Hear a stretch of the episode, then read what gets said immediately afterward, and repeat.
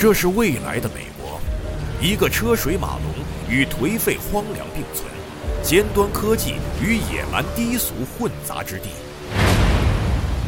但在这片喧嚣混乱之上，还存在着另一个无比广阔、无比自由的国度——赛博空间。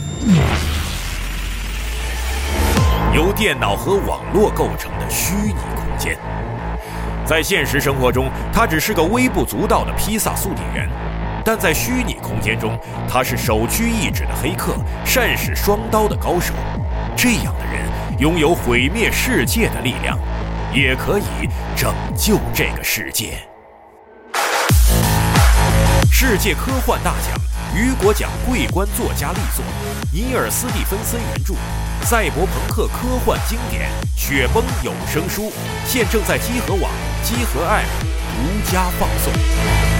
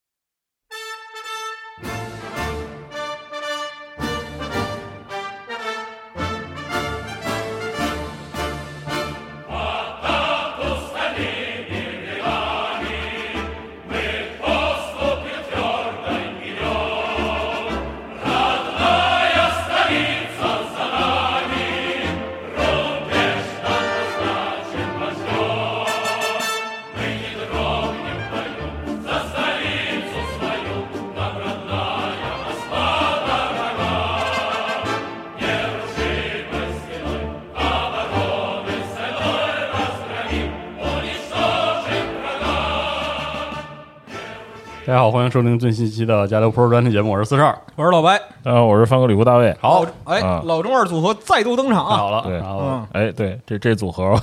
是我都忘了是组合名了，操。哎，一出来就是恶臭达瓦利西气息。是啊。然后这个我们这次聊的是这个苏联的电影老电影，哎，嗯，可能是特殊的一个品类，就是一个品类卫国战争电影，电影。哎，哎，其实这个故事。刚才的这个这个片头曲啊，就是嗯特特特别熟。是。就是你看我我小时候基本上就是那个录音磁带啊什么的，都都是这种嗯。这这种这这种风格的这个音乐，因为那时候没有别的嘛，基本是。上。对，那时候我和什么理查德克莱德曼都没有的那种。哎，确实，对对那是我小时候，对，啊然后就是就是反复听是吧？对。呃听听的不舒那个不够，还拿那铅笔给往回倒是吧？哎，对对对，倒了以后再再那个。就那个你要省劲儿的话，就把铅笔插里边哎，哎，那么是那那么儿甩，对跟那个卡五二似的。对。啊，变成老物件儿节目了，对，就是最近呢，因为呃呃听这个集合电台的朋友应该就是都可能都听过，就是说最近呃苏联美学这个专题，哎，这个正如火如荼是吧？对这是这个我反正每期也是反复收听，哎别别别别反复反复爬书，别别别，我这对我我这个是虚假苏联人，真正的苏联人在我对面坐着。嗯，好，康斯坦丁康斯坦丁诺维奇，嗯，米海米海洛维奇，你怎么这么说呢？是吧？那我们省我们省略这客套环节吧，名字太长了。对嗯，就是这个节目真太有意思了啊就是说，好像现在我我目前我们录这节目的时候，呃，讲到呃白银时代结束是吧？啊，对。它里面除了文学啊、绘画呀、对。音乐啊，然后就是还有就是戏剧，哎，对对对，戏剧啊，就是的。是之前听到那剧院里打架是吧？哎，对对对。贼爽啊，太逗了，可过瘾了。就是苏联呃俄国的这个传统，就是它的嗯。戏剧其实很深的，后来影响了它的这个电影电影艺术。是的，对嗯，然后呃，其实以这个其实以这个这个精彩的这个节目呢为契机呢，就是说对我这个年龄的人来说啊，很多东西都特别熟悉的，但是就是说也激发了就是一个想法，我们是不是可以聊一下，就是小时候看过的这个苏联的战争电影是啊，对，与卫国战争题材有关的，因为其实待会儿也会提到，就是现在这样的影片消失了。就是这个类型影片消失了，嗯就是说，就算是现在，比如说俄罗斯，它拍摄一些关于那个年代的电影，就嗯它的这个整个的手法呀，表现它方式这种追求啊，都变了，都变了。对，就是没有，就那个时代，它可能是那个时代的一个产物。是我们今天可能来分几期嗯，来介绍一下。当然，这个课呢，可能因为也是特别个人观点哈，哎，有些内容是我可能都是我比较喜欢，是，或者是看的比较多的一些影片儿。嗯我们对它介绍一下，就是说看就卫国战争是怎么塑造这个苏联的现实主义在嗯。电影中表现的，他怎么哎。又怎么样成为时代的这个注脚？就每一个嗯。时代电影它有自己的鲜明的这个时代背景，嗯，就电影外的东西怎么影响电影，电影又怎么影响电影外的东西。哎，哎，对，今天想做这样一个，就是斗胆做一个这个这个，就是我尤其是我小时候呢，就是说是在部队大院儿啊，长大的，嗯，然后这个时候就是说经常有我们当时有一个职务的人叫文化干事，嗯。嗯。文化干事呢就是说他负责很多呃，比如说送书啊什么的，他经常会送拷贝到那个每个大院啊，嗯。或者是一些偏远的驻军的这些地方给你供你播放，因为大家总要有娱乐生活嘛，对。是，吧？有文娱生活、教育生活。嗯。那么当时管这个叫跑片子。对，那拷贝来了以后，就是在一个呃建筑的巨大的一个白墙上面，没幕布，投影上，就是投影。然后那个其实这个画质啊什么都特别差，就晚上。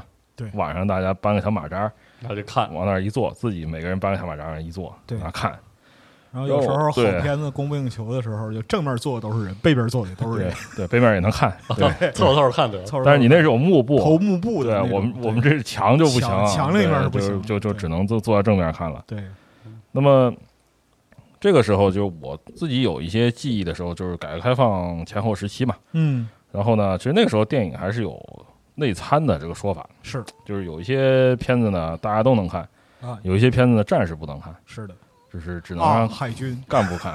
啊，那是更那是更早了。对，就是说后来还是有一些片子，就是他他是有的人不能看，是的。有的人看。然后就是，当然大家溜进来看的也没人管，嗯。啊，然后我那时候是小孩嘛，就是你放在家里面也不放心，可能就是嗯拉过来蹭一下，哎，嗯然后就是当时有很多，当时有笑话啊，就是用一些刻板印象来划分各国电影，那时候就说中国电影新闻简报，嗯，朝鲜电影哭哭笑笑哎，是吧？然后越南电影飞机大炮，啊，罗马尼亚搂搂抱抱，搂搂抱抱，哎。是吧？最后是最惨的是二八年电影是莫名其妙。莫，名其妙，对，对，就不知道他说什么。啊，还有这个，嗯。对，那这，但是苏联电影不在其列哈。当时呢，很有意思的就是呃，包括我们这个节目标题和后面会提到的哈，看这个《这里的黎明静悄悄》嗯，这部影片的时候呢，就是看到一些桥段的时候，然后大人就把我往后一转，把把小孩摁那儿？别看了。不许看。啊，不许看。啊，然后过了一会儿又转过来了。啊，可以看了。啊，可以看了，嗯，就不知道是为什么。我说什么什么情况？然后后来长大了才看，哇，原原来有这个就是就是女兵啊，原原来洗如此。洗澡照片，都这对。个镜头啊。觉得可能小孩少儿不宜。是，这种。那么除此以外，其实我的对苏联电影印象其实跟越南电影其实是差不多的，嗯就是飞机大炮咚咚咚咚咚咚，对吧？嗯，乒乓乓乒铃乓啷，乒铃乓啷嗯啊！当时呢，就是从那个时候开始，就是我其实我的关注点都在这个战争片上了，嗯，因包括国内革，命战争是吧？夏伯阳是吧？对对这些对对对片子对，因为七十年代末八十年代初的时候，那个时候和苏联关系还没有正常化嗯啊，就是之后就是文化交流逐步放开，是在八十年代之后，嗯对是的，但是放开之后不久，他他就亡了，对，就没了，嗯就没了。所以说这个阶段其实就是引进的苏联的电影也是很有限的，更多的记忆还是落在之前他在呃卫国战争之后五六十年代对那些战争电影。那些片子，对，然后有一些片子它就是可能就是内部那时候在院儿大院里放，外面可能没有，然后嗯解放这种片子，对，嗯当时呢就不知道他拷贝从哪弄来的，好像是据说是从日文日文版本，就是说那个片子上还有日文字幕，那个啊。最早的莫斯科保卫战就是日文版本。也是那边过来是吧？对。不知道为什么，对，就是国内能，就是现在保留的片源最早的一版应该是日文版。然后当时呢，就是他那个配中文的时候是采用和苏联一样的，就配外国人的音的时候，他有一个同声的旁边，旁白，旁白，这边在说，那边也在说。对对对，然后是特逗的，就是男的是一个人，女的也是一个人，对，就是特别生硬。嗯，嗯。然后但是那场那个片子场面很大，对，然后就是我看不懂，就带我大受震撼，大受震撼大受震撼，对对，，后来后来才才重新看。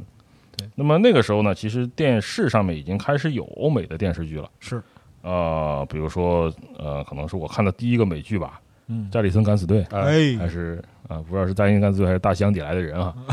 然后就是我也挺我还挺喜欢的，但是总觉得哈，它跟哎呀以前的这个苏联的电影啊不一样，嗯因为呃我们这边整体的这个苏联电影的风格我是接受的，嗯。因嗯，为大家可能文化上面会就是说大家这个英雄主义对，对吧？这个描写可能会有一些熟悉感，嗯。但是其实觉得就是它的拍摄手法啊很独特，有的时候会突然出现一个，比如说人脸突然变得超大，对，嗯。就是突然有一些特别夸张的，就是不知道哐不知道为什么，对，啊。不知道为什么就是会是这样，那是小孩嘛，嗯，也不懂。后来呢，就是说突如其来的各种啊旋转是吧？对，闪回，然后闪回的时候又特别的像一个舞台上的那种布景，哎，就不像电影，然后突然又给你拉回到电影里面，就是这种奇奇怪怪手法。后来就说，其实这些影片呢，其实它并不简单，嗯，它其实是一个苏联文化史的一个注脚式的一个是存在。沉淀或者积累，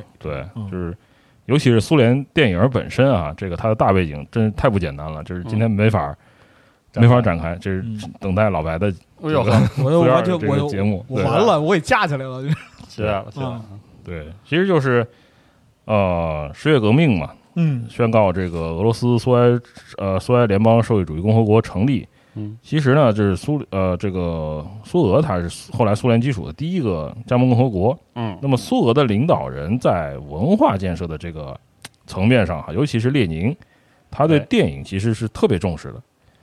对对，列宁很早就指出说，共产主义是呃这个电影是共产主义教育大众的一个最重要的一个媒介。哇，导师看得如此的清楚，那当然了他看得很清楚。哦，因为电影在那个时代就是相当于新媒体艺术，嗯对，有技术，对。有能大批的人同时接触，哎对。对，传播也很广，对。那么二一九二二年一月十七日，哇，就等于是他在内战，就是说尘埃落定还没有太久的时候呢，嗯他签署列宁签署了关于电影事业的指导方针。嗯那么他由苏联的呃的由当时苏俄的这个教育人民委员部来统管这个全苏俄的电影事业，嗯那么监管所有的私营电影院和发行公司。那么到了二四年到二五年的时候呢，他逐渐的就是说取缔、停止了这个私营发行公司的业务。对，嗯，那么它以苏埃电影统一管理，但是呢，它同时又对电影事业予以免税哦，这些等优惠政策，就是说同时接管所有电影的这个进出口业务。哦，对，它等于是一个在强大统筹下的，给了你一个很大的发展空间。嗯，是，那么这个时期其实之前，呃，在可能呃红军节目里我们也聊到过，就是说苏联处于内战后的一个经济复苏和建设时期。对，嗯那么他当时实行的这个新经济政策，哈，实行呃允许一定范围内有一些私营经济存在，那么民生呢恢复很迅速。嗯。当时呢，内战期间以及内战后呢，大批的，从当时说的白俄，嗯。就是这些支持旧式保守艺术的这些旧贵族、资产阶级以及他们供养的这些所谓艺术家嗯，哎。啊，他们大批的离开了，出走啊、嗯逃走这些。对。那么，包括电影在内的这个俄国艺术界呢，出现了暂时出现了一片留白，哎，就空出来说这块地方空出来了，了，对，嗯谁去填补它？那么，对旧艺术不屑一顾或者赞同革命的这个年轻艺术家呢，就挺身而出，哎，站出来，填补了这些空白。那，这个时候，请大家一定要去收听这个苏联美学系列节目，哎呦，完了，这两个节目完美贯穿了。是啊但其实打穿了，打穿了，打穿了，对对。但其实必须说一句，就是那个电影作为新兴艺术，因为我们知道在白银时代，就是艺术家对于先进潮流是非常敏锐的。嗯，是所以说，其实从诗歌到戏剧，很多很多人都尝试去做电影。然后就是 我这儿有三本书啊，《苏联电影史纲》是这个中国电影出版社出的，一共三卷，对。厚达二十厘米。对，每一本都能呼死我。对，然后就是那个里边有很多很有意思的东西，比如说马雅可夫斯基演过自己写的剧本，嗯，当演员演，对，当演员他是自己演他是主角，自己演，对。嗯哦哟呵，啊，对，在那个一零年代的时候，然然后他演完之后觉得很不满意，妈拍的什么玩意儿？啊，还不如戏剧表演力强呢。其实这是是因为当时电影没有方法论的关系，是，就这里边就是各种有意思的地方比比皆是，我们可以之后再说。对。那么，那么其实他是以这个很前卫的这些人，他也很前卫的或者为革命而艺术的这个这个探索呢，就哎是他把电影直接打开双臂，用电影来拥抱这个大众、人民群众。是的，那么这个出现，当然出现好像有也算是两个比较大的艺术运动吧。首先是一个所谓的俄罗斯先锋运动，嗯就是可能就是不同于可能很多人对他的刻板印象，就是当时苏联的这个艺术，尤其是电影艺术是特别的激进的，是。最早期的这些，那么就是糅合了战前到内战时期的这个立体主义。各种啊，未来主义、新原始主义、构成主义、嗯。能来至上主义，是吧？这刚才说的马尔可夫斯基也来了，对对对，里边真的是什么都有。对，作为艺术阵线，对，嗯。啊，它是一个集大成之作。那么是的它同时在美术、音乐、文学、设计啊、建筑、电影这些领域对，大规模的探索。那么它作品既有革命气息、政治气息，但是同时又有很多对这个新生活的很单纯的理想化的美表达超可能会超然的这种追求。嗯而且就是因为电影在当时是新生事物，所以他在拍摄、剪辑、对场景调度，然后那个导演对剧本的理解这些方面都有特别先锋的理解。对嗯，尤其是像这个吉加维尔多夫，对吧？嗯他的电影眼这个理论，那么他的他是个纪录片艺术家，哦，但他用很激进的破坏，具有大大 就是大大型破坏力的这种手段呢，他改造了以前的这种新闻印象。就是说，他的指出呢，就是说，呃，文宣电影是以什么为核心的？以画面为核心，画面是由谁产生的？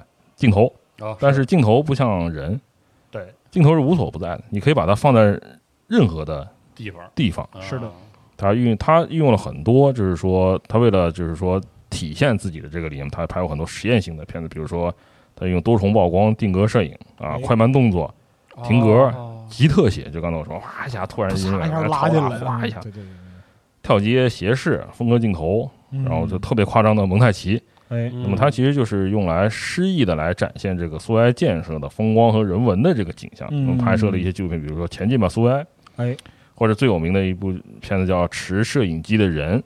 那么他这个片子里面，他运用了一些可能是在当时来说对这个他本人相当危险的一些手法，嗯把摄影机啊运用在各种地方，比如说嗯，甚至是在飞驰的列车的边上，对，对吧？各种各样，就是人人可能你你觉得就是呃，我们都说上帝视角嘛，嗯但你很难想象就是摄影机能达到什么样的一个视角无所不在，因为当时连那个斯坦尼康固定架都没有，啥都没有，啥都没有啊，就纯人人就玩特别玩特别野，你知道吗？玩的很野，而且要考虑到当时摄影设备是很重的。对对然后他强调这个摄影机对为对作为这个摄影主体无所不在，是的，然后拓展了这个影像表现的一个疆域，然后他又结合了列夫啊弗拉基米洛维奇库利绍夫的这个电影理论，那么形成了后来其实我们后来提到就是苏联的一种所谓的诗电影是的，的基础，就是说它给了你很多的创作自由，嗯，你可以通过大量的这种嗯可能普通人想象不到的手段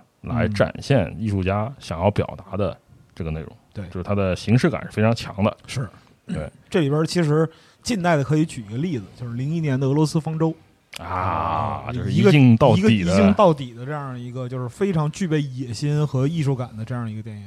是对那么这些先锋激进的艺术革新，它是一个手法，但它的内容本身啊，其实对于当时的啊苏联大众来说呢，嗯大家可能很难共鸣。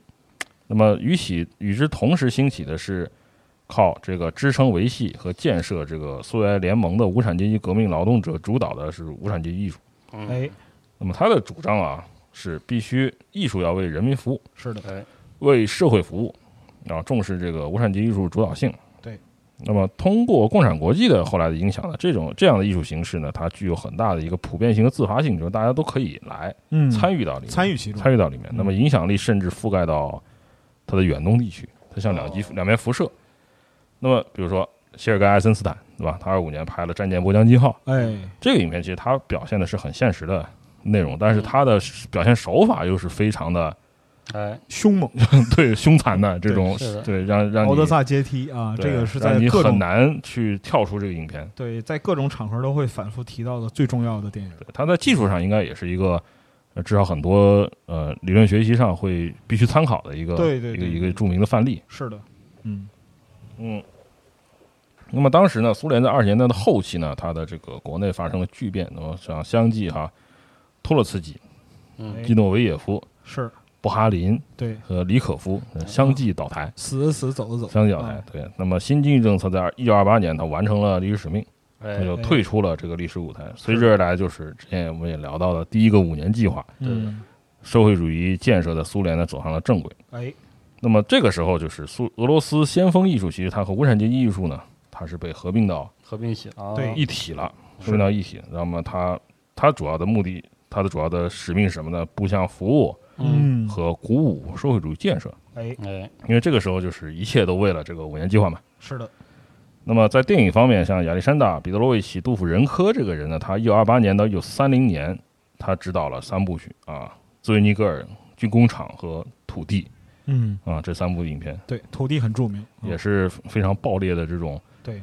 黑白片的表现极致了，我觉得可以说是。对，嗯而且就是因为工业和就是材质的问题，嗯就是苏联在那个美国很快进入彩色片和有声片的阶段的时候，苏联其实在默片和黑白片的这个阶段保持了相当长时间。是的，对，而且就是。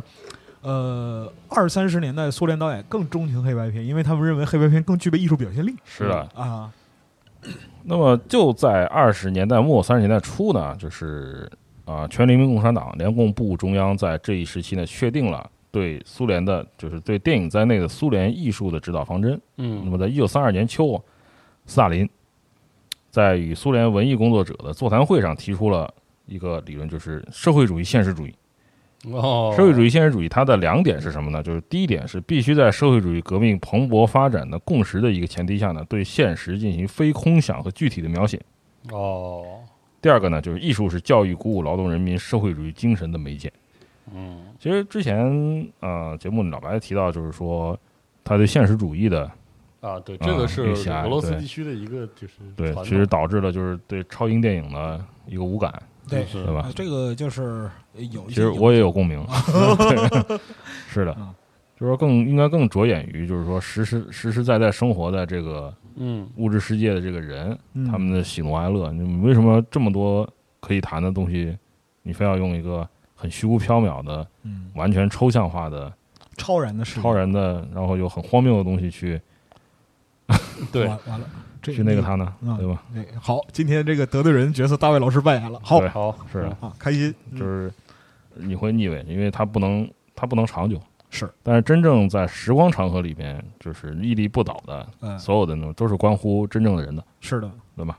嗯你如果不关乎真正人，不关心真正的人，你这个作品，嗯，可能就它？生命力没有生命力，是，嗯，它就是一个产品，哎，对，它不是艺术品，确实牛逼了，嗯牛逼了这是个人的一个爆言哈。啊，对好，那么以社会主义现实主义呢这个理论为基础，那么他一九三四年的时候啊，就是著名的人物出现了，安德烈亚历亚历山德罗维奇日丹诺夫。这个人呢，他在第一届苏联作家代表大会上正正式把这个社会主义现实主义作为一个理论口号提出，并将它呢写入这个苏联作家协会章程。那么，社会主义现实主义成为苏联文学创作和文学批评的一个基本方法，其实后来也延伸到其他的领域。嗯那么日丹诺夫这个人，大家可以看一下这个呃时间轴上这张照片啊，这个是三八年出席这个苏联的最高苏维埃会议的哎党政军领导人。是的，对，最左边的这个胖乎乎的这个人就是日丹诺夫。哎，那么日丹诺夫他这个在吉洛夫被刺杀以后呢，他后来担任这个接任他担任联共部的这个列宁格勒州州委兼市委第一书记，他嗯一度被认为是左二，这是这位、嗯 二把手，二把手。认为是被认为是斯大林的接班人。哎对，因为那个这个块儿插一句啊，就是一九三四年日丹努日丹诺夫主义确立对啊，然后包括说是一直到一九四八年，他就是突然去世嗯，啊，这期间其实他一直是炙手可热的一个政治人物。哎是的。你看，在会议，在这个这列席会议的时候，坐在谁旁边是吧？确实，嗯。然后第三位是弗洛西洛夫元帅，是吧？啊哈。呃，第四位其实当时的嗯这个苏维埃最高苏维埃主席，嗯嗯，加里宁。加里宁对。对，然后最有意思是，之前听过这个特三四节目的朋友可能会注意到啊，当时战争大战就是卫国战争期间生产特三四的嗯比较主要的一个企业幺幺二工厂，哎。它的荣誉称号就是日丹诺夫工厂。嗯。对，这大哥就是是吧？对，不是一般人啊，是，对。就虽然说在这个呃整个苏联文艺发展史上这个日安诺夫主义或者社会主义现实主义的这个观点，嗯。就大家都会有一些就是争论，比如说他对于那个列宁最开始主张的这个文艺的多元化和多多方向发展，其实是有一个粗暴的干涉的。嗯对，对，但是呢，对于这个卫国战争之后的这个战争电影和就是呃爱国主义艺术，对。这块儿来说的话，它反而是一个很良性的促进，因为这个东没有什么东西比这个玩意儿更现实了是的，啊，也没有什么东西比这个玩意儿更诚挚了，因为战争本身个基础，对，因为战争本身的残酷，然后人与人之间的那种就是经受过磨难之后那种炽烈的感情，嗯，在这里边表达的是最纯真、最直接的。是。嗯。那么三七年呢，就是苏联提前超额又完成了第二个五年计划，那么它的工业化、城市化的飞速进展，嗯嗯，农业机械化发展也迅速。那么这个时候就是啊，为了纪念这个成就哈、嗯其实就是当时苏联制作了一个体现这个现实社会主义现实主义的这个理念的一个巨大的、最很著名的雕塑艺术作品嗯。那么同一年，当时因为三七年是这个巴黎的世博会，嗯要展示这个苏维埃建设成果。那么苏联的建筑艺术大师哈，这个维达穆希纳呢，他设计了一一尊巨型雕塑，哎啊，叫《工人与集体农庄女庄园》。嗯那么熟悉苏联电影的朋友可能会一眼看到就会特别的觉得特别亲切，因为它后来被作为莫斯科电影制片厂的标志，标志是的，就是一开始就是这个雕塑哗转过来，上来啊，转过来。那么这个雕塑它高度很高，它有二十四点五米，好家伙，对，它是用不锈钢制作的，呃哦，预构架，然后会打拼接起来，嗯。哦。是不锈钢的。它是社会主义现实主义的装饰艺术代表作。对。哦，对，那么工人左手举着锤子啊嗯，女庄园右手举着一个镰刀，镰刀，对，就是工业化与哎。集体呃这个集体农庄的这个嗯机械化，是吧嗯？那么它被放在这个一九三七年巴黎世博会的苏维埃馆的顶上，是，然后可以看到，就是以这个塞纳河北岸哈，它在这个与埃菲尔铁塔隔河相望。大家可以看图片上呢，就是右边是苏联馆，左边是德国馆。嗯。呃，这个雕塑其实当时还有一个典故，就当时把这个雕塑做到这个规模，就是嗯。为了和德国去斗。对。嗯啊，就是显然就是德国不行的那这个，是这是一个典故，就但是哦就后来其实也遇到很大问题，因为在这个就是巴黎世博会上，当时竖起来的时候是是很耀眼的，往回运的时候很遭罪，很遭罪，很遭罪麻烦了。对，然后那个就是艺术家还很不高兴，你们怎么能这样对待我的东西？你精心一点 啊！那边说他妈二三十米的玩意儿，你让我怎么办？我对，是啊，就他费老大劲呢。后来就是结束后运回来呢，三九年放在莫斯科新揭幕的这个全联盟农业展览馆，哎。农展馆啊，农展馆。放在 农展馆馆外头哎。对，就工农团结紧紧的，试问天下能怎的？好，行行，好好好。那么它其实在一九四七年呢，这个雕塑成为莫斯科电影制片厂的一个标志啊哎，所有的片它设置的片头都会出现，是的。大家很熟悉。嗯那么社会主义现实主义在斯大林的这个一国社会主义路线和农业集体化、城市工业化的这个时代背景下呢，它很符合苏联的社会需求。那么，但是随着这个时间流逝呢，其实它其实是齐步走的一把抓嘛，它逐渐的会产生了一个自我的僵化，是的，就是很死板，它丧失了一个普遍性，它反而会逐渐的不再重视个人，或者说着重塑造一些很过于理想主义的这个群像或者是英雄塑像。我们今天就是会有一些哎，面对这个就是文艺风潮，就是对宏大叙事的批判。嗯。嗯。啊，其实就是来自于对这种就是僵化概念的反弹。是。嗯。就很多时候，他可能是重视一个宏观的概念，为了满足某个发展方向的需求，嗯。但他其实忽视了个体的感受。是，嗯，就他对生命啊、对生活的描写，它变成了一种无机物化，对。就是感觉不到真实感，对，都是公式，化了空洞的模块了就。对对对，然后当时还提出了一个叫无冲突论。哎，什么叫无冲突论呢？就是所有的这个里面的这些呃，你要正面表现的角色哈，嗯。没有相互的冲突，嗯，没有明显的缺点，到最后总是能够是吧？啊，这个和谐。而且就是因为这个文艺路线斗争扩大化的这样一个缘故，从嗯。三四年到四一年，就是卫国战争开打上开打之前，嗯，很多人因为这个无冲突论遭罪，然后还有很多人但很难很难进行很多人连命都丢了。嗯。啊，嗯那没办法的事儿。你像那个时候我们之前在那个其他节目里边谈过，就是这个写骑兵军的巴别尔。嗯。啊，高尔基去世之后，很快就被抓下来崩了。嗯。啊，是吧？确实啊，嗯，它其实就是逐渐的会对这个艺术的多样性与吸引力呢有一个呃一个损害，哎，对，也导致了就是说很多艺术家他为了这个可能是安定啊、安全、自我封闭，嗯，对。那么整个三十年代反而是苏联啊，它当时是娱乐性比较强的歌舞喜剧片啊，哎，可能大众上反而哎，大家觉得还这个还挺有意思，但是主题大部分表现集体农庄的这个田园牧歌的一个景象，嗯，或者是和工业劳动相关。这个后者这个跟工业劳动相关是为什么？它其实是一种教育片，对嗯来告诉你啊，生产你要注意什么东西，呈现哪工业状些危险，对那这个它反而是它其实是。你就算是一个奇幻电影啊，或者什么，它都是会有一些现实的嗯作用、啊意义在里面。烟是有害的啊，对，类似这种水是有用的。水是有用的。对哎啊，你你没听到什么梗？没听出来？啊地道战地道战，哦，嗨，对，啊地道战、地雷战其实它都是军教片儿啊军教片就是如果发生了一些就是外地入侵，是吧？我们嗯民兵组织起来要怎样就怎怎样打这个打这个游击战？对对，就是这其实这个传统也是从这儿来的。嗯然后就是。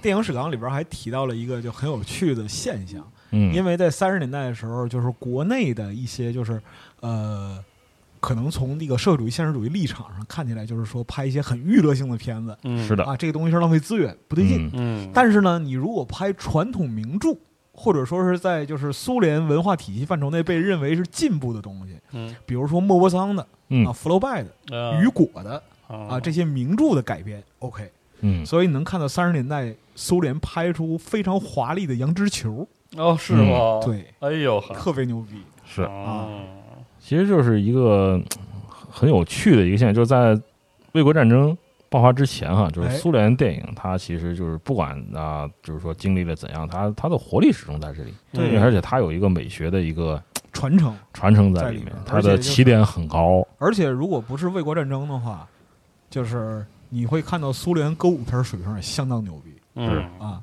就是如果就是有朋友看过《布里斯特要塞》嗯。啊这个片子，你就会知道，就战争打响之前，前天晚上要塞人们在看电影，是。对，哦，就文化干事来跑片子了，文化干事跑片子，然后顺便跟那个就是那个军人服务社的那个女售货员嗯。啊眉来眼去，勾搭一下，那勾搭一下，对，因为人是要生活的嘛，对对是吧？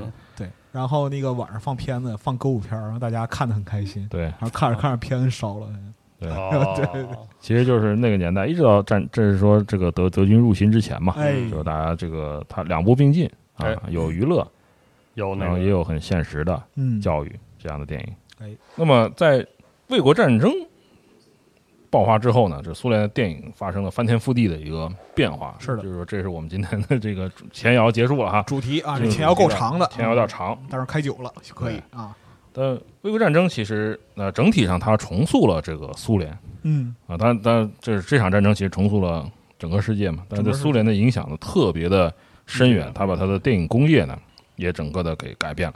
对，尤其是这个这场战争对苏联来说呢，就是说，因为当然我们中国人啊也是感同身受，嗯，就这场战争中就是遭受最惨痛损失的，就是中国和苏联。是的，远东地区，对，你像苏联，他当时是在这场战争损失的人口可以说是以天文数字来嗯，来形容就，很直观的说，就很直观。毫不夸张，死光一代人，就是整个一代人被打残了。对对。是的，就是后边我们说《秋回来一》的时候会说到，为什么就是这个导演经历这么传奇，对。因为他打满全场，对，而且打的都是最狠的、打的都是最最狠的最狠的战役军部队，都对打的都是最凶残的战斗。天哪最狠的战役他都经历过。对然后呢，就是从四一年开始打满全场，存活到四五年战争胜利，很不容易。这个比例是万分之六。对，当时全国哈全联盟十六岁到四十岁的所有的男性啊，基本都被卷入到这场战争里面。是就是说，大部分人就是说，要么就是呃非死即残嗯，啊，当然也有在后方支持工业生产，但是他的整一代人的这个损失非常大。是的，那么它人口性别比例好像卫国战争结束到现在，大家可以看一下这个时间哈，已经是多少年了？七十六年了。是嗯那么这个现在今天呢，俄罗斯啊还是女多男少，对嗯人口比例极度就可想而知这场战争是是打打到一个什么程度，所有人都遭受极大创伤。哎，就是妇女同样也是在战争之中是的遭受了很大的磨难，然后付出了很多就是很多英雄的就是屠杀，然后这个我们这个苏联妇女有女英雄上百万人在前线战斗，第一线对战斗战斗生产。阵阵亡有三四十万，对对但是总体来讲的话，就是适龄的青壮年男性嗯，的死亡得有一千两百万以上。是对你想苏联在这个四一年的时候，它的人口有一亿九千六百万左右，嗯，到了一九四六年，它的全人口就是剩下一亿六千万了，对，就是纯损失。那么战争的伤亡加起来将近有五千八百万人左右，是的，嗯。就是说他其实付出了很大的牺牲，战场上直接战死就将近两千万。太惨了。对，但是他其实，在反法西阵营里面，就是说以绝对数来说他是付出了最大的是的一个一个牺牲。啊，结果今天游戏里边你连动线都看不见了。是是，嗯，就是在后面也会说到啊，嗯这个文化上的一个被侵占的一个现象。现在，嗯那么战争刚一爆发呢，电影立即苏联电影就担当起鼓舞士气的一个宣传作用。哎，那么他当时提出了一个口号叫“胜利属于我们”。嗯那么苏联电影工作者立即赶到第一线去。那么当时拍摄的主要是什么样的内容呢？纪录片，对，纪录片啊，传达前线的一个情况。那么一九四一年八月二日，就是战争是六月二十二日爆发，嗯。他八月二日立即就在后方影院呢，就是全线公映了啊、一个系列的纪录片，叫《战地实录》，嗯。嗯，它实时更新的哇，啊，它是实时更新的，它放映了一年，一直到四二年的八月十二日，它嗯一共拍了十五部，影院公映了十二部，啊，有三部没有没有没有上演。就在就在第一线啊，就是冒着这个炮弹皮，然后 德军就拍扔航空炸弹在那拍，对就在第一线的战壕里面，是在各种指挥所、在战壕、树林、哎呦炮兵阵地，对，就在这里拍。扛着摄像机就摄像机当刺刀。对，摄像机就是刺刀嘛，对对，扛着它拍。那么后来呢，就是一九四一年十二月到四二年的一月呢，就是苏联红军在莫斯科会战中发起了大反击。嗯那么有一共当时有十五名战地摄影师全景式的拍摄了这次战役的大量影像嗯哇啊，就这边反击，这边红场阅兵都都都拍下来了然。后这都拍都拍下来了，那么导演啊，列奥尼德·瓦尔达莫夫和这个伊利亚克帕里，他这两个人呢，他用这些大量的素材哈，制录制作了一部纪录片，名字很长，叫《德军部队在莫斯科近郊的失败》。嗯那么他获得了一九四三年奥斯卡最佳纪录片奖。那 对，因为能不当时大家给他吗？同仇同仇敌忾嘛。是啊，能不给他吗？是啊那么一九四二年夏季呢，又发生了斯大林格勒战役，嗯哎，就这场战役就是史无前例的一个非常非常残酷的一个消耗战。是是的，那么这场战斗非常重要。那么苏联的战地摄影师在这里跟拍了六个月，我操，半年，因为这场战役它的时间是非常长的，对，嗯就是说记录从德军在顿河地区发起叫蓝色行动，蓝色行动对，一直拍到这个一九四二年的二月，嗯。我去，就是保鲁斯投降了，对。就是德军决定性的失败在这个地方。那么瓦尔拉莫夫呢，又是瓦尔拉莫夫这个人，他用这些素材制作了七十五分钟的纪录片，嗯。就叫《斯大林格勒》。哎呦我去，那么它很巧妙啊，就是它里面还剪进了好多缴获的这个德军的哦，对。宣传片，宣传片。就是就有个对比，是。就是说战线不断推进，哦，德国人开始不断吹逼，啊，就是一个强烈的对比。其实战场上是这样，对对，而且就是在这里边需要说一下，就是拍摄这个战时简报影片嗯是的，是苏德双方都会采用的这样一个方法。很多拍了的实况其实就是直接报送两国元首。是对哇塞，你可以你可以看到很多就是记录的内容，就是斯大林看前线电影，嗯然后希特勒也看前线电影 是的，对，真是当时的新媒体艺术，然后呢，就是它营造出一个对比很强烈的一个戏剧性的效果，就是给后方的嘖军民看啊，就是极大地鼓舞他们的信心。嗯，那么其中还有一部分珍贵的形象是影像是什么呢？现在其实很少能看到了。嗯，就大家现在一提起斯大林格勒，脑中立即出现的就是巴甫洛夫大楼，对，对吧？就反反复复的整对这个楼，确实然后还有就是小朋友们欢快的跳舞的哎，喷泉，哎是吧？或者是这个燃烧的燃烧的整个城市。但是嗯斯大林格勒在和平时期是什么样的？对啊，他在这部影没有遭受侵略在这部影片里有展现，就是一个哦非常繁华、非常和和那个宁宁静的一座城市。嗯，对，就大家白天上工是吧？然后傍晚回来，然后娱乐活动周周末少先队员上上街打扫，嗯哇，这些就是就是一座很平常的城市。嗯，它有一个非常强烈的对比，因为战争的恐怖嗯在这哦个在这部这座城市最后呈现给你的样貌上，你就完全可以体现是的，体验到。残垣断壁，他现在还留了一座这个制粉厂、是面粉厂，就留在市区里面。你可以看到当时这个楼发生过什么样的事情，多少人在这里就变成了灰烬了，是特别可怕。嗯就是他没有，就是毫无妥协的一种恐怖。是的，然后呢，他这个里面有很多镜头，后来被四九年的斯大林格勒战役用拿拿去用了，就是战前的镜头没有嘛，哦，只能用这些影像来啊，展现说这个打仗前是什么样，然后打仗后又是又是什么样。对就包括这个东西其实是无价的财富。是。就那个，包括之后苏联的很多战争影片，都是那个里边的一些纪录片镜头反复用，尤其是飞机的这个部分，你知道是吗？没有嘛？大家可以看一下时间轴上有这个啊、战争刚啊、这个战役刚结束的时候，这个喷泉哈，就是跳圆圈舞的孩子。嗯。嗯。啊，他这个其实他别名叫巴尔马雷喷泉，巴尔马雷是苏联二十年代三十年代动画片里的一个海盗角色，嗯，哦，一个大海盗，这是给儿童看的影片，但是你可以看到这个，你觉得你会觉得这个很轻松很美吗？特别恐怖，就是所有的雕像都熏黑了，就是变得像死人一样。是啊，对。嗯，而且当时拍的可是巷战，因为这个对这个就就是把人当那个弹药往里填啊。对对。接接垒战，然后他这边拍真是又危险，然后又特别那个，对啊，而且就是卫国战争之后，就是俄国人产生了一个就是种族天赋，就是能嗯。把一个故事片拍的比恐怖片还吓人。对就是他不用多说，你自己去看，自己是吧？去 看对，嗯。不用多说，自己去看，是。太恐怖。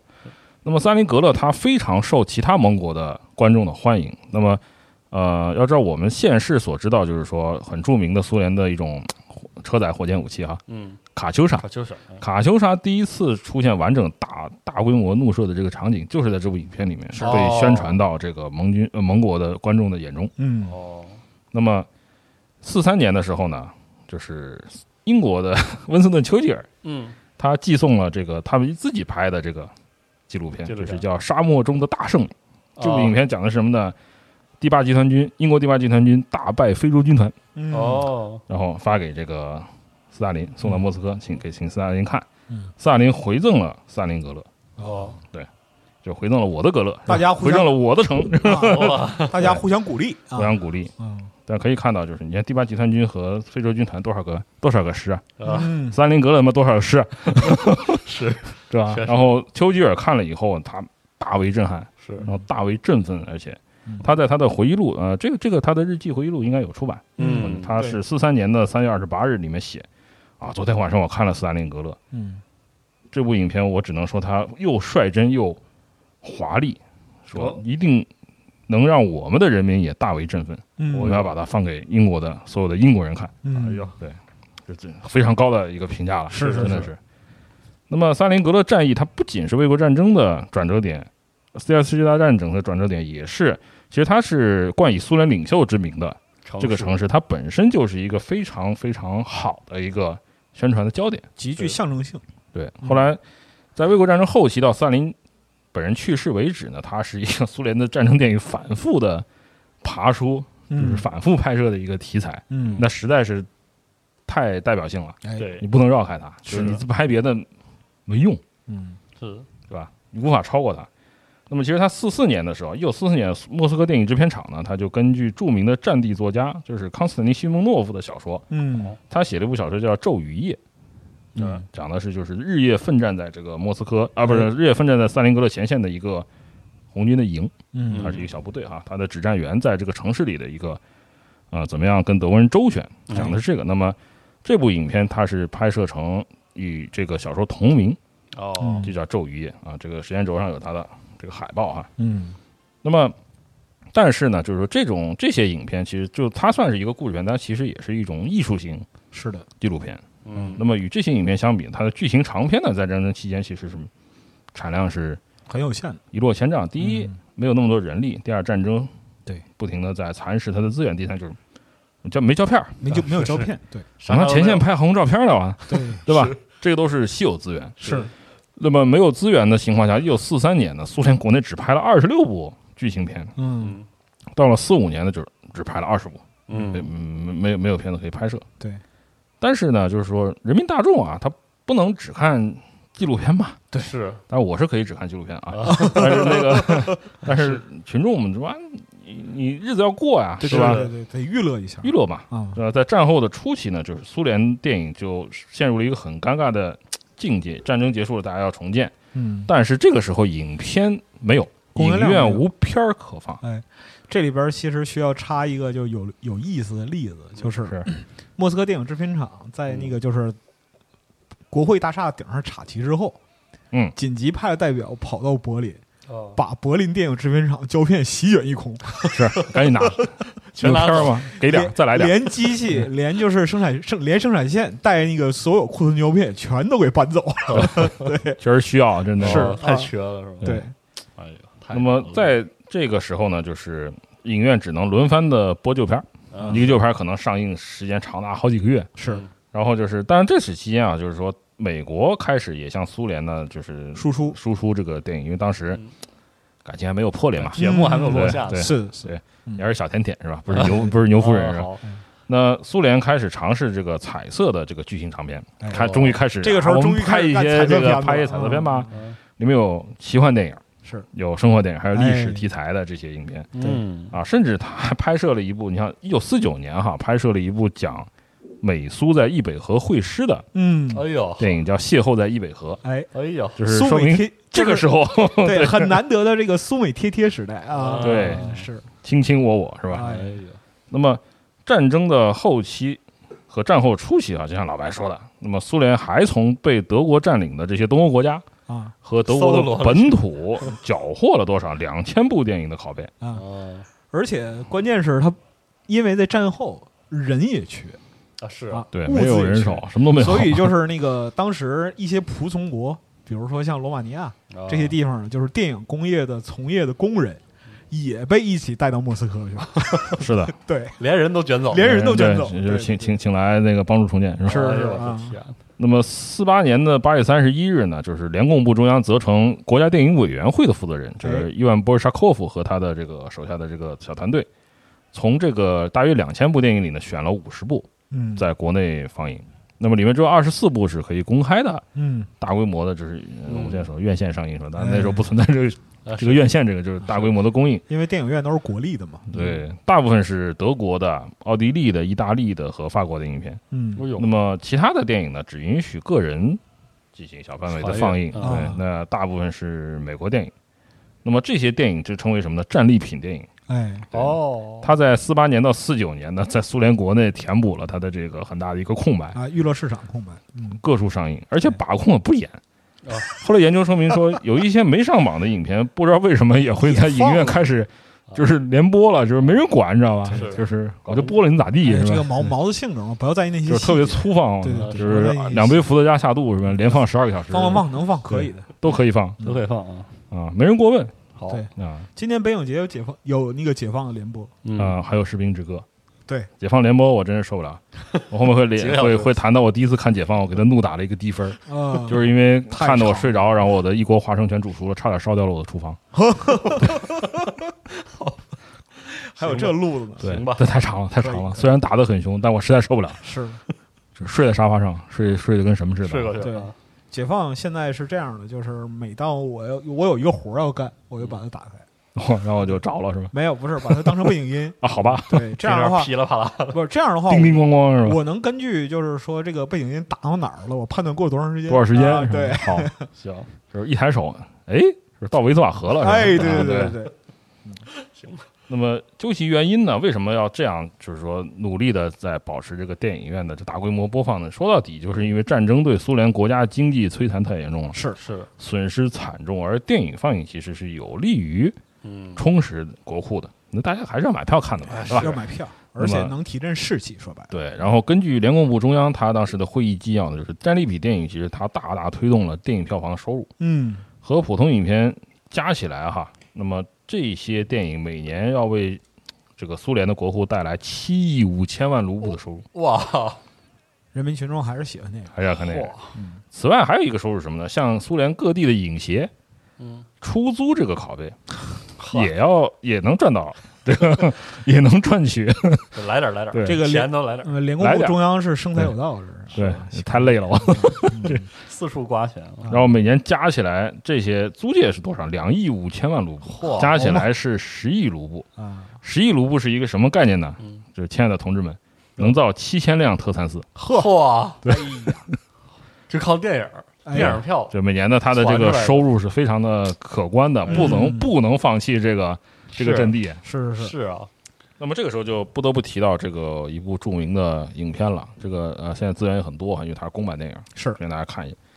那么战时纪录片的这个丰富经验和大量的这个素材哈，也在苏联战胜德国以后呢，催生出一部很优秀的战争题材剧情片儿。嗯那么它起源是什么地方？就是四二年二月它就开始筹拍了，哦，由苏联的一个犹太裔导演啊，这个人叫弗里德里希·马尔科维奇·埃姆勒和一个剧作家，叫鲍里斯·费德罗维奇·切斯科夫，嗯他们筹拍一部讲，就是说空军高级指挥员的哦，电影。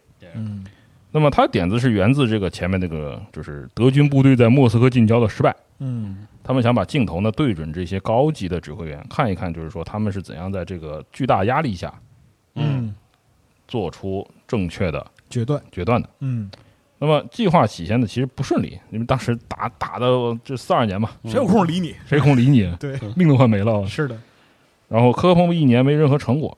那么这个时候呢，就是斯大林格勒战役胜利的消息传来了。到了一九四二年的啊，一九四三年的二月，那么艰苦战斗历程和对各级指战员的这个报道哈、让他们决定哦，我们的新片换一个背景，以斯大林格勒战役为背景，而不是莫斯科战役。嗯那么以这个战斗为蓝本，展现这些将领的指挥艺术。嗯。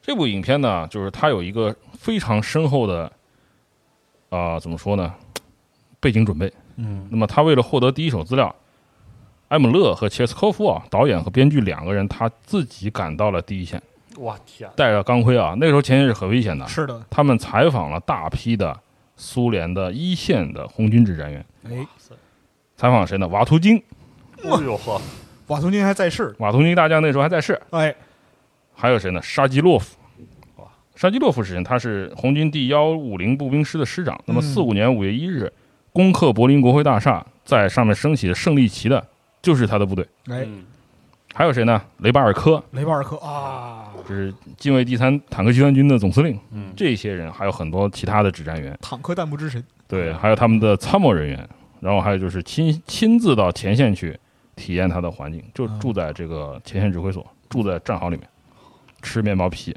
是，趴在泥水里面。而且那个需要说明的是，在苏联，当时苏联就是对于文艺工作者待遇是很高的。是。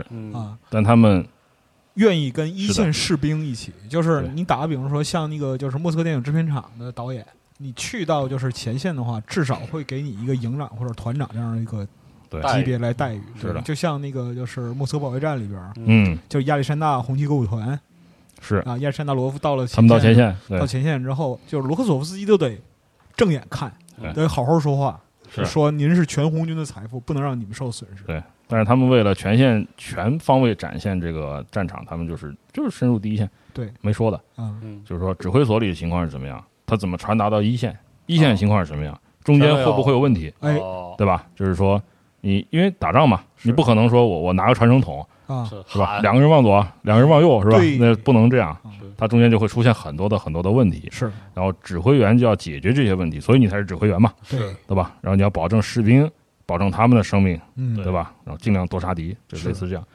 那么他终于了解到，就战略战术是在怎样的压力下由谁制定出来的。嗯，那么他写成了一个剧本，叫《红军上将》。红军上将啊，但他呢，就是在战时，因为这个他没有拍摄条件，嗯。他在战后啊，卫国战争胜利以后呢，这个影片在列宁格勒制片厂开拍，嗯。他动用了真正的这个列宁格勒军区的指战员，哇，然后以及现役的这个真的武器装备。嗯，哦哟。而且最有意思的是什么呢？片中的德军是真的德军，啊，是吗？对，因为其就是《战俘营》里面战俘营里啊我们要拍片子，你来一下，您您啊，对就是真货，这 他妈连人都是真货好吗？都是所有玩意儿本色出演，对，德德军的心态非常复杂，德军崩，心态崩了。又来一遍，咋又来一遍了？而且他得益于他们的这个丰富的这个纪录片拍摄经验嘛，这部故事片呢真实感十足。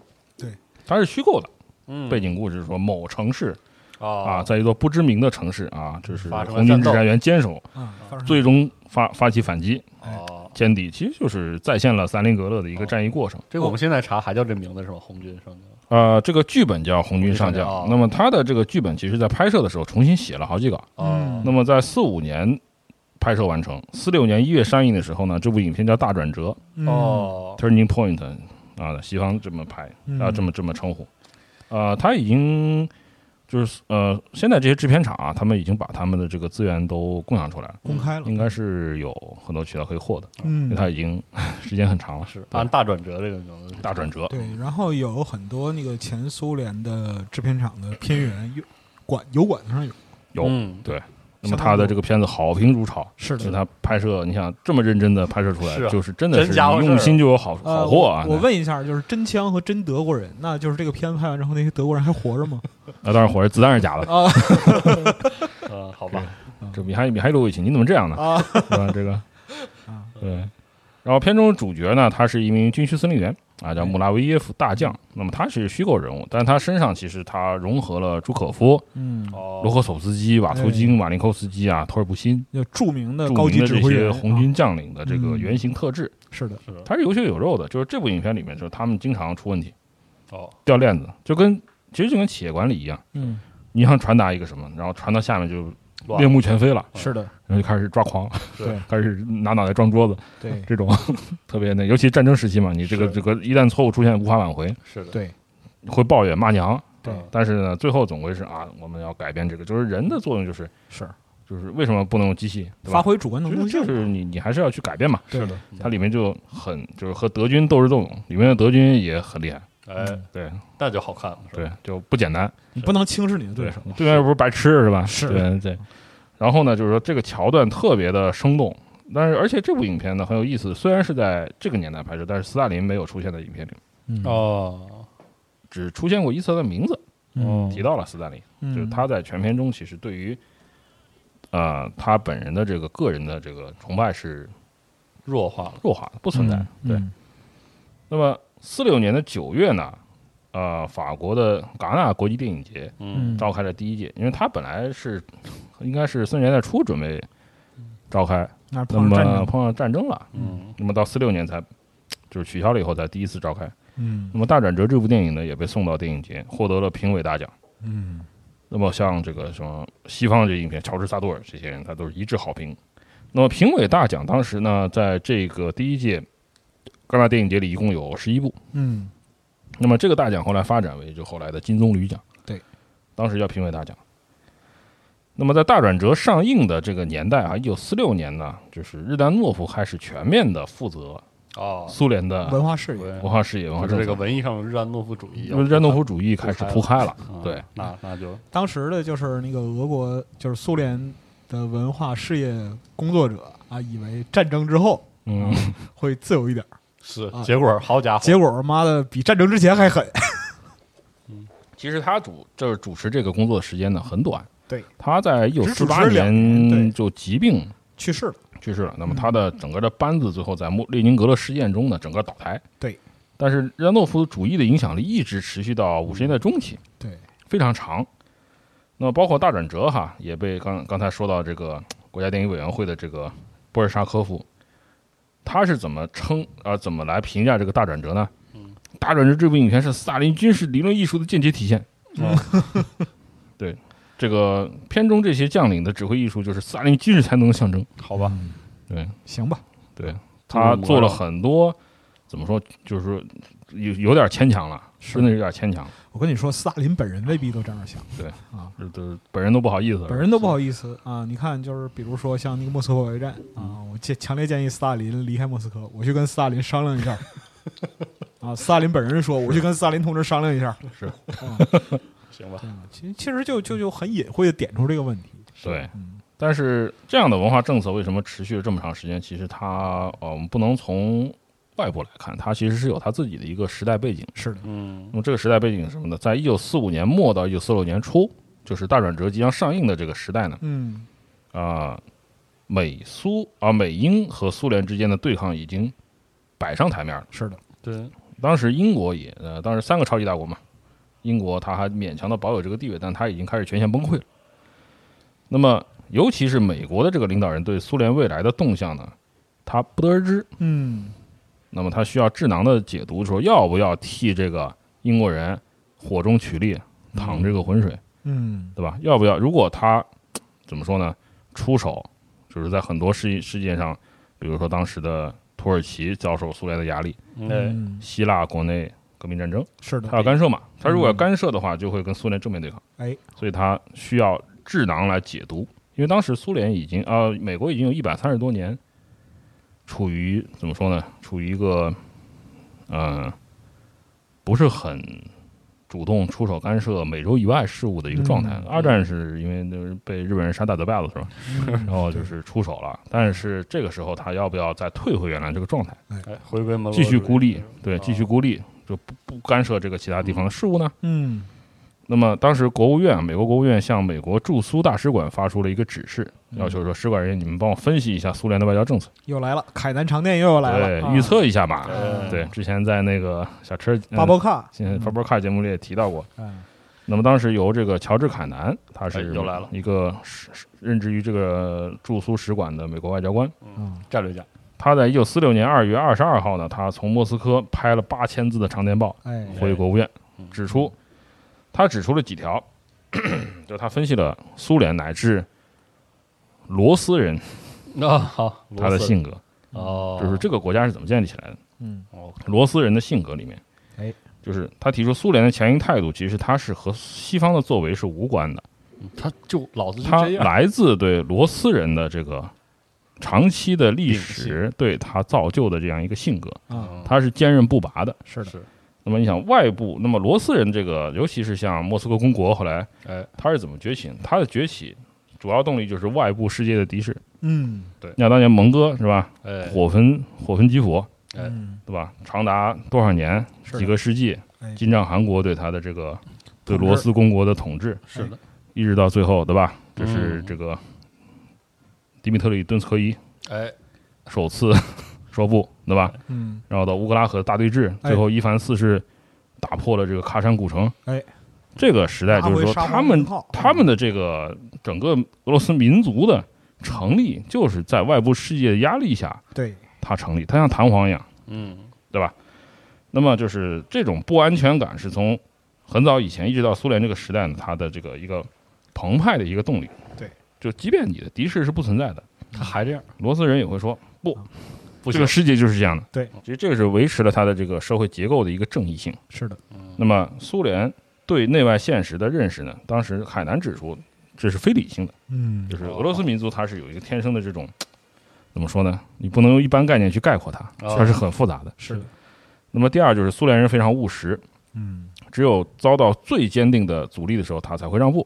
嗯，那么鉴于此呢，他就指出，如果就是说啊、无法用让步换苏联的让步，只能通过长期耐心以但坚定的围堵来遏制嗯，苏联。嗯，他当时提出这样一个理论。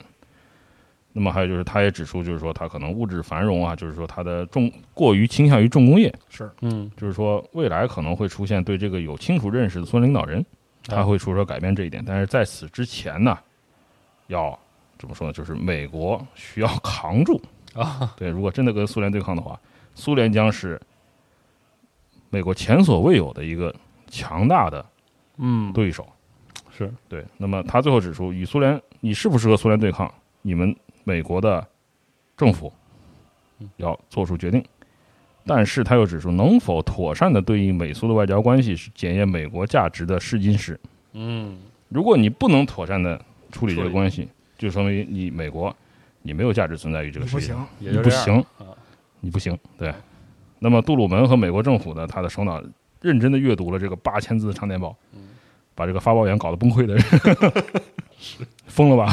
是一个个瞧啊，对，那么他接受了这个建议，决定实施遏制，因为他们也怕这个中欧、西欧和南欧，因为当时在战后的一个混乱状态下，就是说西方他没有能力去阻止，就是说当时也有很多啊、领土的改变呐、对，种族的新的清洗啊，乱作一团，一片大乱。对，苏联反而很好的解决这些问题。是的，那么如果美国这个时候再不伸出毛手来，是吧？伸出毛茸茸、湿漉漉的大手，哎呀，帮自己的这个这个英国小弟一把的话，是，西欧、中欧、南欧就出现了多米诺效应，就最后哎都会都会自然被吸引到苏联阵营了。是的，那么同年的三月五号，丘吉尔访问美国，在密苏里州的富尔顿市，在他的威斯特敏呃威斯敏斯特学院发表了一个演说，哎，这演说题目叫“和平砥柱”，但是它里面用一个词来形容两大阵营的一个意识壁垒。嗯，——铁幕。哎一道，铁幕演说，对，嗯，但这个其实不是他第一个提出的，但是他第一次用来形容，让很多人知道，就是说“铁幕”这个词是从他演说里，哎，是，这个就被听称为“铁幕演说是的，”。那么，凯南的长电报被苏联其实很快也拿到了，嗯，那么斯大林也认真的读了一下，读了这个里面的内容，并责成说苏联的驻美大使叫尼古拉诺维科夫说：“啊，你你也给我来一份儿。给我来一份儿，请你判断一下这未来会怎么样。”那么诺维科夫在四六年的九月二十七号啊，大概过了半年以后的，他也从华盛顿向莫斯科派了一个长电报。就你有我也得有，你有我也得有对啊那么他指出呢，就是美国哈，就是垄断了资本主义的这个帝国主义倾向呢，暴露无遗，最终目的就是要建立世界霸权。那么与他对抗是不可避免的。但是呢，美国和英国目前是合作划分势力范围，但是最后总归会因为内部矛盾而不能长久的持续。嗯，最后呢，就是近东会成为美苏矛盾的中心，最后可能在这个地方会产生破坏两国关系的。但是他说中了，哦，是啊，确实，在近东地区，苏伊士战争，哎，对吧？最后导致美国以这个经济战对。威胁英国，呃，英国滚蛋，对。最后就是英国彻底丧失了这个它的超级大国的地位，是的，它变成了地区性大国。对吧，那么描述的是这个美英美英，美英之间美英之间的关系，对，就是两边的判断都很准确。嗯，那么这个导致什么呢？四七年的三月十二号呢，美国总统布鲁门他发布了一个国情咨文，他宣布要经济支援希腊和土耳其，嗯，并公开宣布，就是说，啊，要让他们决定自己的命运。其实针对的是谁呢？针对的是希腊内战里的希腊西贡嗯，对和他的解放军，是啊，矛盾直指这个苏联，并指表达出全面要对抗苏联的意图了，哎，就是杜鲁门主义是的，出现了。出现了，那么彻底放弃了一百三十多年的孤立主义，积极介入南美北是的，啊、南北美大陆以外的区域，开始接手这个正在崩溃的英国统治，嗯，嗯，这就标志是什么呢？冷战的序幕正式拉开了，拉开，哎，对，整起来了，整起来了。嗯，那么，一九四七年六月，但是他总归冷战嘛，就是说你要稳住这个西方的这些小弟，你要给糖啊，对，对，你要给糖。那么四七年六月，他发布了马歇尔计划，嗯，全方位的为自自己散下的这些国家呢输血，就进行全方位的经济影响。那么苏联呢，他提出了莫洛托夫计划，东欧阵营进行经济合作。那么马歇尔计划呢，也刺激苏联呢，就是进一步加强了对东欧的这些卫星国的控制。嗯，那么苏联从一九四八年六月开始封锁通往西柏林的嗯盟国辖区的地面道路和铁路，哎，希望逼迫他们，就是说，嗯啊、由苏联来供应柏林全市，哎，嗯，接管整个柏林。是的，就是这个是第一次柏林危机 哎，对，这个是这个冷战的第一次重大的国际危机出现了。哎，但是西方很强硬，他用飞机空投，来空运，空投空运。哎，听过巴博卡这期节目的朋友可以对复习一下，可以复习一下对。哎那么这个事件还导致了什么呢？就是西部的德国人开始被西方，就成为了他们手中的一支枪，嗯。他们煽动他们的情绪哎，说啊，看这个样子不行啊，你们要建，你们要你们要建国，啊。对吧？嗯让他们独立建国，等于实质上呢，西方要求分裂德国。开，始分割柏林，对，对。就是整个德国也被他们分开了呀。对，那么在柏林空运的进行的同时呢，美国在布鲁塞尔条约的基础上，准备扩展一个连接北美和西欧的一个巨大的军事同盟。哎，那么布鲁塞尔条约它是一九四八年签订的，它的缔约国包括英法、比利时、荷兰、卢森堡，他们有很大的特征，就是在近代历史上呢，都吃过德国人大亏，心有余悸，心有余悸。条件的，他这个条约缔结是为什么呢？就是为了对抗有朝一日如果德国复兴了，我们要联合起来搞他，哎，就是以防万一，防他一手，对吧？你说二战时候不就是对吧？你把他养养肥了，他又又又到时候要咬你是吧？而且关键是其他的地区性大国他绥靖啊，对啊，但是呢，到了一九四九年呢，欧洲形势开始巨变了。那么美国开始插手，包括美国和布鲁塞尔条约缔约国在内，一共有十二个国家签署了北大西洋公约，北约，成立了北大西洋公约组织。哎。那么它确定相互安全保障，就是一旦一个国家遭到入侵，所有国家他们会发动响应，就是集体自卫权。曾经苏联也想加入，结果对被拒之门外。是。对他还是想就是说大家一起建设嘛。是。吧？对，包括马歇尔计划其实也是，对对。马歇尔计划也是，就是说他故意提出很多苏联无法接受的条件，哦。然后苏联代表团其实去了，最后发现你们瞎你们瞎带人去搞啊，对，对，就找茬是吧？对找茬儿是吧？然后最后只好回去了。对，嗯，行吧，但是呢，斯大林坚持认为，就是呃，苏联在击败德国的战争中付出了多少代价，就是几十倍于西方。对，大家可以知道，呃，伤亡对比嘛，嗯，美国死了多少人，嗯，英国死了多少人，法国死了多少人，苏联死了多少人，是吧？那么理应呢，苏联获得最多的赔偿和权益。嗯，那么面对西方这个咄咄逼人的这个战后施压呢，苏联决定在文化领域发起一次反击，嗯，嗯，全景式的拍摄一部全面记录斯大林格勒战役的史诗电影，就纪念苏联军民的一个巨大牺牲，而且要展现出就是在斯大林格勒战役进行的时候，你们西方盟军在干嘛？就是是。缩手缩脚，确实，是吧？嗯。那么，一九四八年呢，莫斯科电影制片厂拍摄了这部战争巨作，就是我们很多观众可能也看，听众可能也看过啊，《斯大林格勒战役》。哎啊，它是由这个一个老电影弗拉基米尔·米哈伊洛维奇·彼得罗夫执导的。那么他曾经在这个呃一九四五年啊，把这个剧作家亚历山大·奥斯特洛夫斯基的《无罪之人》搬上银幕。嗯那么这部影片当时获得了巨大的成功，观影人次呢达到多少？两千九百万人次，哇塞，并获得了斯大林奖。嗯这一次斯大林格勒战役的剧本呢，是由苏联的很有名的一个作家尼古拉耶夫根尼耶维奇·维尔塔嗯，撰写，配乐太牛逼了，配乐是阿拉姆哈恰图良，哦，好吧，老这个老老白发出了战吼，没有，就这个级别，哈恰图良这个级别，我的天啊，就是真的是举国之力来拍这部电影。是，那么斯大林格勒格勒战役呢，这部片子其实它是分为两部的啊，两部，就是第一总长是有一百九十二分钟，非常的嗯，长了，可以说三个小时还多。那么第一部它是呃一九四九年五月九日，就是对德胜利日哎，上映。嗯那么第二部是同年的十一月八日，在十月革命节后上映。那么获得了捷克的这个卡卡罗维发利国际电影节的这个大奖，那个大奖“水晶地球仪”大奖哦，啊、这个当时来说地位也是非常高的。嗯，那么这部片其实它是一个，它可以说它是一个故事片，但是其实你可以把它看作是苏联的艺术纪录片的一个集大成之作。哦，嗯那么它通过很精妙的一些像转场啊，就是在双方后方的这个指挥中枢啊和前线指挥员和第一线的战场之间呢嗯，进行跳接切换。打个比方说啊，就是啊，影片里比较印象比较深的一个镜头就是斯大林发了个电报，嗯，发给这个华西列夫斯基。然后这个电报发出来的时候，其实它中文转场是德国装甲部队的大举进攻，嗯就是四号坦克在一边开一边乱放炮，啊，然后突然哗哗哗哗进到，然后镜头就拉到了这个华西列夫斯基在地下的指挥所，那很有意思，这个转场哦，对就是你看着说它不是一部一般的电影，它有很多精妙的表现手段。是，那么拍摄动用了大批的部队，还有精心制作的这个缩小的比例模型。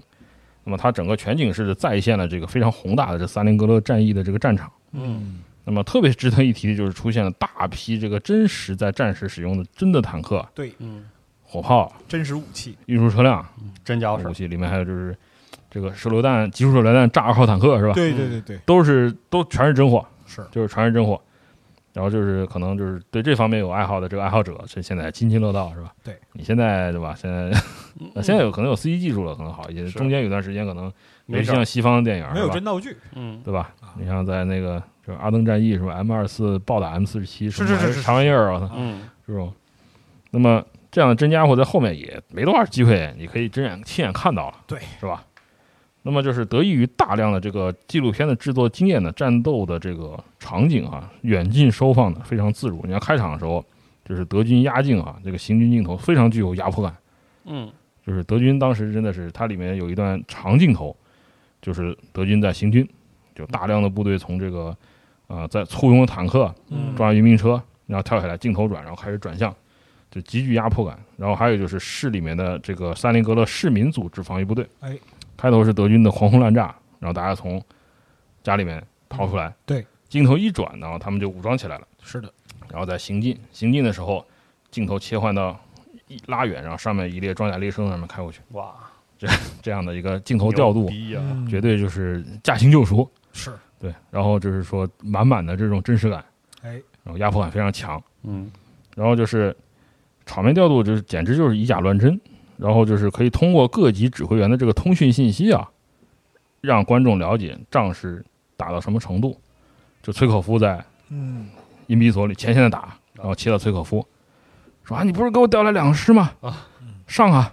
上啊说指挥员同志，说我们两个师只剩一百三十人了，这这这就上去以后就立即就消耗光，光了，光，上去以后立即消耗光。嗯，它很多镜头它是有战斗场景，但是很多镜头它是通过这个哦，讯息传达给你的，嗯。就是你你看不到，但是你能但是但是你知道对这个对。这个这个场战场上发生了什么事，是嗯。就每个师每个团每个营迅速减员，哇，就最后就十几个人了。嗯，就是它同时又含蓄又直白，是。然后通过很多它的这个战争啊、这部影片的这个取材哈，嗯。它是很多向亲历者取材的，就是说当时的这个著名战斗是怎么打的，哪一场就是说啊、我们这个城市曾经一度百分之九十被德军占领，嗯。当时是在一个什么情况下发起了反击？是。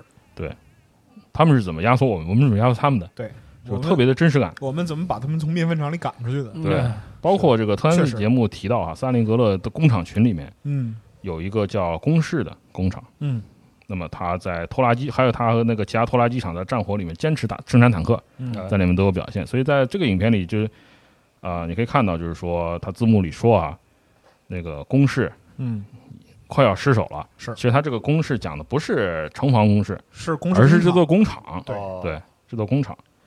那么同时呢，还用了这个战时纪录片《斯大林格勒》里面表现战前和平影像的这个描写。嗯。它是放在哪里呢？就是说，在德国空军开始轰炸。空袭之前，嗯。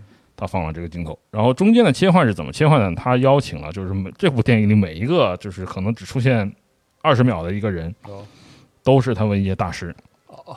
当时有一个镜头，大家看一下时间轴哈，就是一个苏联妇女很愤怒的抱着她的这个很悲愤的抱着她的被炸死的孩子，嗯。出现在这个城市里，背后是浓烟，有一个大仰角的一个哦。仰视镜头，它是苏联舞台戏剧艺术的泰斗。对就是索菲亚·斯坦尼斯拉沃夫娜·皮尔亚夫斯卡娅。天哪，我要缺氧了。对，那么她出演了这个母亲，嗯。只有几秒钟，哦，表现力太强了，哇对，太牛逼，这是 没说的，资源没说的，资源没得说，资源没得说。嗯。然后这部影片最最有意思的就是，我第一次看这个电影时看的是配音版，哦。电视里放，对然后不知道是不是长影配的，哦，就很早以前应该是长影。那个时候配的，那有方言的口音，对那个时候是对长影配的人名的翻译也特怪，啊。就是在无意之间呢，就是把德国人变得特别滑稽。啊是吗？就那个长影，这个就是最早的一批中国电影译制的嗯，老前辈们，其实当时这个方法论都是自己摸索的，对。对，但是它有一种特质，就是会把这个就是苏联电影的配音变得一个特别自然，对，以至于就是说特别接地气。特别接地气，就以至于就是俄国人都是说东北话那种感对，觉。德国人也是。对，然后人名翻得特怪，那个保鲁斯叫巴罗士。巴罗士，对，啊，然后霍霍特叫郭达，哎，对对，就是郭达风评被害。嗯。然后呢，就这种对话，然后拿起电话了，就是喂，是吧？我是巴罗士，嗯。这个郭达将军的部队在什么地方？俄国人就要攻上来了。哎，说哎，说哎哪里不对感觉，然后就是，但是后来呢，就是说看了原声版就没没这个感觉了，是是吧？这就是很正常的，就是说哇，那在什么地方，嗯我那个德俄国人要打进来了，我们的部队不足。嗯其实它里面就是还是在断兵遣将，就是里面的德国人其实并没有被刻意丑化，它里面有些镜头其实就比如说德国人丢盔弃甲的时候会有一些夸张表现，是但其实这部影片里的德国人，就前线的这些表现的就表现出一个特别不简单的对手。他还是很勇的，对对，这个片子里只有一个就是被，就是说特意的这个丑化的夸张的一个人物，就是希特勒。是。啊就是希特勒真正是一个啊，专门做了处理，就是专门处理的，就是特别的戏剧化，特别夸张，对吧？嗯。蹦来蹦去，对，然后翻白眼儿，各种奇怪。哎，那么其实呢，就是说当时考虑到什么呢？就是为什么做这样的处理？因为保鲁斯当时还在，对，嗯。啊？当时还在押，但是他其实是他本身他也投身于这个反法西斯战争第一线了，嗯所以他从怎么说呢？从各种角度来说，也不会不能没有必要，也不能看，对对对他进行这样的丑化。嗯对那么现实要求呢？其实创作者其实还是做了一些妥协的。你可以看出来，就是说剧本作者这个人哈，就维尔塔这个人呢，他其实就是刚才说的这个无冲突论的始作俑者。啊对，那么他们里面他的这个描写哈，就是对苏联，尤其是对苏联的描写他，比较精确的体现了那个年代的一个特殊的形式。嗯那么这个时代，它里面讲到，啊、着重表现的苏军苏呃苏联红军的主将是谁呢？华基列夫斯基和崔可夫。哎，嗯，朱可夫没有出现在电影里面，完全没有出现。没有，不管你对他有什么评价，完全不出现，其实是有点是的，有点奇怪，奇怪的。嗯对，但他有很多争议嘛，就是你到底起了多少作用，对吧？他的回忆录有没有换上？就是姑且不论，但是完全不出现，嗯哎，就很是有点奇怪。只是在第一部的快结束的时候，斯大林提到了哎啊，朱可夫叭叭叭叭叭，是，而且影片拍摄的时候，为什么呢？朱可夫当时在受到打压了，对。嗯那么他从苏联的陆军 陆陆上力量总司令呢，被左迁为敖德萨军区的司令员。对嗯，一脚踢到了大去了，对，对。然后他连当时那个《真理报》上都不能出现他的名字，是，这是当时的一个时代限制。哎，那么还有就是对刚刚死掉的这个日丹诺夫，嗯。还有他的继承者马林科夫马林科夫，对，刻意拔高，哎，啊，刻意拔高。但不得不说，这影片里的这个特型演员塑造太牛逼了，啊，尤其是当时因为那个日丹诺夫、加里宁都去世了，嗯，但是这部影片里出现，我还以为加里宁和日丹诺夫为了出演本片特意复活了，就是达到这样一种程度，就是你可以很惊异的看到，就是真的是真的是像本人出演一样，对，嗯。在那上面。斯大林本人出演斯大林，对，这这倒不是。啊，然后对斯大林的这个个人崇拜达到了一个特别肉麻的一个程度了对。对对对对对，是的，对，然后其实他削弱了这个对红军指战员的这个表表现立体表现了。嗯那么还有就是里面啊，当然还有就是对这个罗斯福呢比较客气，啊，嗯，对丘吉尔就是扇耳光。对，当然也能理解，对吧对？但是扇的扇的有点大了，左右开弓。对，对，确实，那么在第一部上映的时候，它公映的时候，第一部里面其实有这个贝利亚的镜头，哦，但是现在就没有了。拉夫林基贝利亚，哎对，，他就咔嚓了就，是是是，啊，就是连人带镜头一块咔嚓。哎，那么他在这个斯大林格勒上映期间呢，就是说他正好赶上了什么呢？冷战的一个全球化。嗯，嗯那么四九年的五月十二日哈，就是苏联被迫解除了柏林封锁。那嗯，么正好几天前，他刚上映了这个《萨林格勒战役第一部》。那么五月二十三号呢，就是联邦德国建国，就是西德。那么到了五月三十号，民主德国，东德建国，嗯，就是说德国呢正式进入了长达四十年的分裂期。是的，那么在这个冷战开始，怎么说呢？就是安全危机、安全困境开始激化。嗯，那么为苏联的卫国战争电影，反而在此之后呢，进入了一个全新的阶段，蓬勃发展的一个阶段。是的，对，由于之后呢，就是说在这段期间里面，由苏联本身发生了巨大的变化，哎，就是说，当然也催生出诸多的，就是说至今让人难以忘怀的名作。优秀的作对品，，但是这些作品和之前，就是说像战时啊、战后初期拍摄的这些电影截然不同。是的，哎，关于这个历史时期拍摄的影片呢，我们会在下期里面哎，向大家介绍。好，好，好，嗯，那我们就这个下期再见啊，下期再感谢见，感谢大卫老师大卫老师，嗯好，谢谢大家，我们下期再见。拜拜。拜拜。拜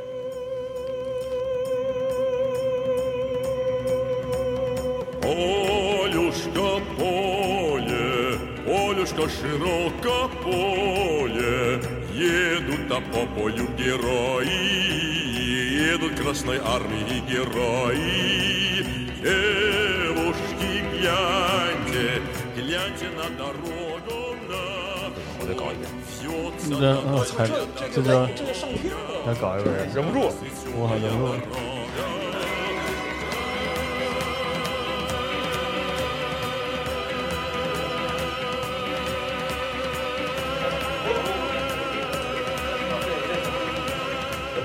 可以录进去，可以保留。我不来了， 头疼。没有一直在在线，所以就到。我稍微倒点酒，喝。我觉有点浑身燥热，浑身燥热。来，来了，哇，这的开始。我来点吗？我我等会儿再等，下午再说。现在十二点十一分已经是下午。有道理。哎呦，这这比昨天的雄伟。我操！那那那。这有没这这就是泥煤味儿吗？对但是呢，十年泥煤味儿还不够，它那个海盐咸味儿重。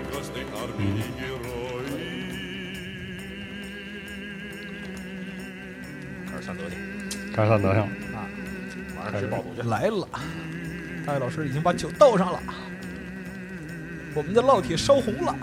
对，不是这这也是这个布里斯要塞一部生活一部分，是吧？哎，哎，